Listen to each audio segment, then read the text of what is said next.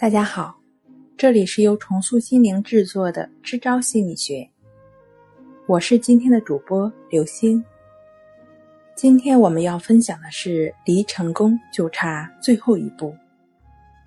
格式塔心理学家科勒在一九一三至一九一七年之间，对黑猩猩的问题解决行为进行了一系列的实验研究。从而提出了与尝试错误学习理论相对的完形顿悟说。科勒的实验主要有两个系列：箱子问题和棒子问题。我们呢就说一下箱子的实验吧。科勒呢将香蕉放在了笼子的顶板上，当然了，在这个笼子里还有一个叫苏丹的黑猩猩，他费了很大劲儿，多次尝试尝到头顶上的美味。但是都失败了，苏丹筋疲力尽，不得不停下来休息一会儿。主事科勒都觉得苏丹快要放弃了，苏丹似乎发现了什么，发现了旁边有一个箱子是可以用的时候，饥饿的苏丹开始将箱子逐渐移动，使箱子靠近顶板上香蕉的位置，然后爬上箱子，摘下了香蕉。实验并没有结束，香蕉的放置高度被提升了，当然也给苏丹多了几个箱子。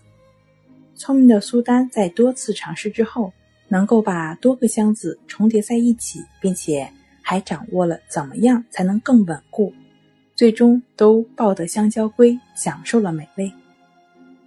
科勒用知识重组来解释这种学习行为。猩猩发现了箱子和香蕉之间的关系。他在认知结构中将已有的知识进行了重组，因而找到了解决问题的新方法。科勒把这种学习叫做顿悟学习。这也就像我英语的学习过程。高中的时候呢，老师讲的非常详细，好像也非常的生动，但就是听不明白。坐在教室里的我，能够听到老师的讲课，也能够知道。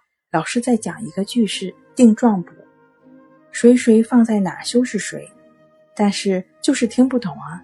这种转机出现在大学二年级，图书馆里一次看课外书的时候，无意中拿起一本英语书，虽然很多单词不认识，但却有一种欲罢不能的感觉。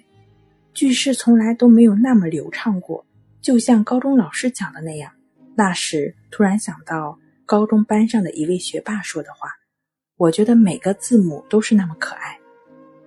如果那种对英语的顿悟能够来得早一点，该多好啊！顿悟不是简单的质变决定量变，而是建立在原有的知识框架下的，通过改变现有的知识排列方式，催生灵感之光降临。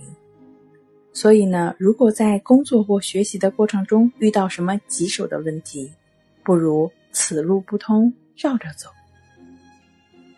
好了，今天我们就分享到这儿，那我们下期再见。